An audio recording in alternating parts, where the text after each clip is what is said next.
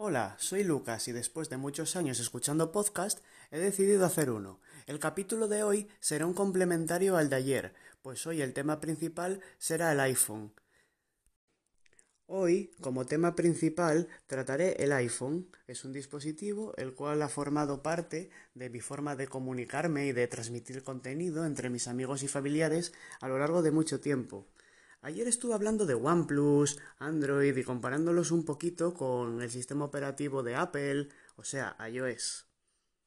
Hoy me remonto a 2013, ya que tengo en mis manos un iPhone 5S, el cual fue el anterior que tenía al 7 que mencioné ayer, el cual tuve que vender en pos de comprar el OnePlus 7, este tiene una pantalla irrisoria de unas 4 pulgadas. Se ha notado que la cosa ha pegado un gran salto en todos estos años, por supuesto. La tecnología avanza de una forma exorbitada. Un Touch ID, un Touch ID muy curioso porque es de primera generación y de los primeros que han aparecido en dispositivos móviles, si no es que el primero, la verdad no lo sé a ciencia cierta. La verdad es que su funcionamiento es muy bueno y está incorporado en el botón Home que tenían los antiguos iPhone. Bueno, antiguos, el iPhone 8 todavía lo conserva. Aunque el del iPhone 8, a partir del 7, no es que sea un botón home, sino es que es un botón áptico. No es que sea un botón, es una parte del dispositivo la cual debajo de la pantalla hay un motor áptico que emite una vibración que da la sensación de que estés pulsando un botón, pero realmente no es así. La verdad, es algo muy chulo, pero que en el día a día mmm, como que no te enteras de ello o si no lo tuvieses te daría exactamente igual. Motivo por el que Apple ha decidido anularlo, además del propio botón, en dispositivos posteriores, porque la verdad, ese motor áptico era ocupar sitio que en el que podríamos meter batería y no hace falta, la verdad, para nada, ninguna.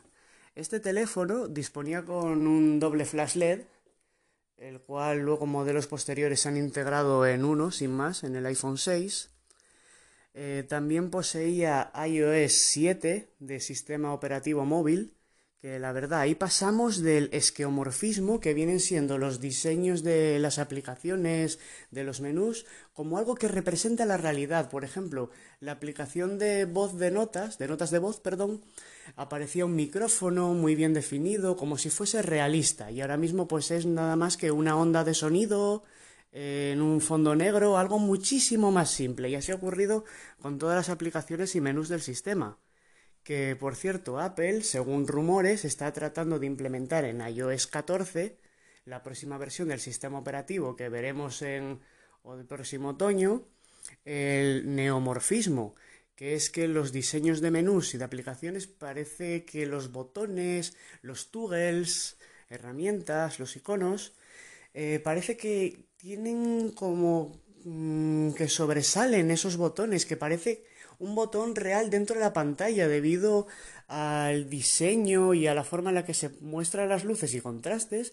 Parece realmente un botón y la verdad que me parece algo muy chulo, aunque eso todavía queda tiempo para que lo veamos. Sigamos con el iPhone 7. Este contaba con un procesador de 64 bits que de aquella para 2013 fue de los primeros también en incorporarlo. La verdad, lo veo algo bastante memorable porque se notaba un montonazo de móviles de 32 a 64 cuando estábamos en aquellos años pegando el salto, cuanto más rápido funcionaba y reaccionaban estos dispositivos que contaban con esta tecnología que los que no. Por Dios. Luego, eh, también contaba con un giga de RAM, que la verdad, para aquella, eh, las aplicaciones y los juegos de la época iba perfecto. Ahora mismo, pues bueno, el pobre va muy lento. de hecho, tengo un error que no sé si será de fábrica, que, en fin, a veces se queda pillado y se reinicia solo, pero le he hecho un montón de perrerías a este dispositivo, jailbreak y demás, y no sé hasta qué punto he podido acabar minándolo. Otro punto más que quiero tocar del iPhone es el Touch ID, algo que a día de hoy ya no existe, puesto que el Face ID, el Face ID, el reconocimiento facial, el otro sistema biométrico que hay, pues lo está suplantando, porque realmente es extremadamente cómodo, simplemente la pantalla, eh, o sea, la cámara del dispositivo enfoca tu cara y directamente accedes a él sin ningún tipo de problema. Pero ¿qué pasaba con el Touch ID? El Touch ID pues era seguro, cómodo, práctico y la verdad, tanto para desbloquear el dispositivo como para comprar el App Store y evitar tener que meter tu contraseña, pues funcionaba muy muy bien.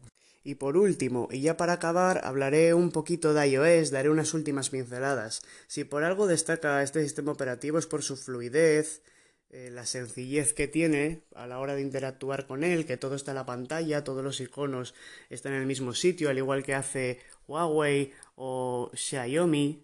Incluso en este OnePlus puedes tener la opción de ponerlos así, pero bueno, yo he venido a Android para tener mi cajón de aplicaciones y las que quiero en el escritorio, no para estar como estaba en el iPhone. Vengo a probar cositas. a la hora del uso normal del sistema operativo, la verdad es que es bastante más sencillo que Android, como que te lo dan todo más hecho. En Android te hace buscarte un poco más la vida para que lo tengas todo perfecto como tú quieres. El iPhone, por otra parte, al tener menos opciones, te obliga en cierto modo a utilizarlo del modo que Apple quiere que lo hagas. Pero bueno, mm, es en pos de seguridad y de rendimiento, así que la verdad, una vez que te habitúas, que ni siquiera es habituarse porque, bueno, es un sistema operativo diferente, es como el que va a otro país y, bueno, pues igual alguna cosa se hace de otra manera, pero al final lo haces todo exactamente igual, así que no hay ningún tipo de problema. Em, aquí hay una diferencia y es que los toggles, o sea, lo que viene siendo el wifi, el bluetooth, el modo avión y demás, está separado del centro de notificaciones, ya que en Android, por lo que he visto deslizando hacia abajo, tienes eh, centro de notificaciones y los toggles, las herramientas, pero en el iPhone, deslizando hacia, de arriba hacia abajo, tienes las notificaciones y debajo hacia arriba, al menos en el caso del iPhone 5S, porque de hecho me parece que en los modelos 10, 10S, los más recientes, se hace también desde arriba, la esquina superior derecha, eh, salen esas herramientas y no están juntas con las notificaciones, lo cual hace que todo quede como un poquito más claro. Luego la App Store. La App Store, si bien no tiene tantas aplicaciones como la de Android, aquí podemos encontrar también todo el repertorio de las más habituales, por supuesto, y en juegos también.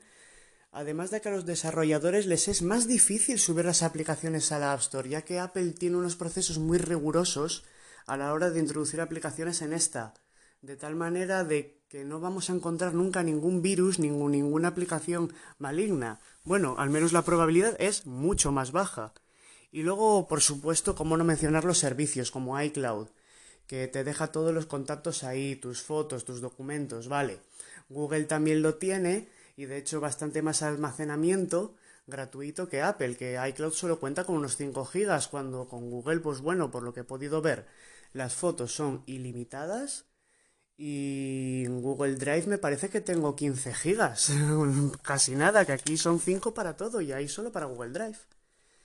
Y bueno, luego el resto de aplicaciones como el mail. El mail de Apple funciona muy bien porque puedes aunar todos tus correos en el mismo.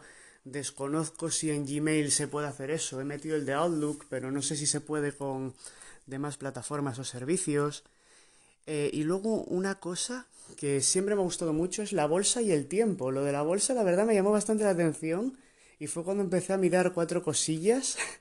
en el momento que tenía la bolsa en el iPod, o sea, era un niño, no me enteraba de mucho, pero la verdad, a día de hoy sí que sigo mirando la bolsa y más con fines de mayor interés, la verdad. Y por supuesto, recientemente, bueno, recientemente hace unos dos años, hemos recibido la aplicación de archivos que antes era necesario realizar el jailbreak, un hackeo al dispositivo para poder tenerla, cosa que en Android siempre ha estado ahí. Bueno, en fin, dos sistemas operativos muy dispares, pero ambos con, con una gran capacidad para poder dar gran fluidez y un uso cómodo al usuario, válgame la redundancia. Y la verdad, la tecnología es algo alucinante que se disfruta mucho, al menos desde mi punto de vista, no deja de evolucionar. Eh, y lo más guay de toda ella es que cuanto más tiempo pasa, más avanza y más barata se vuelve para todos. Y más accesible, por supuesto. Bueno, un abrazo y chao.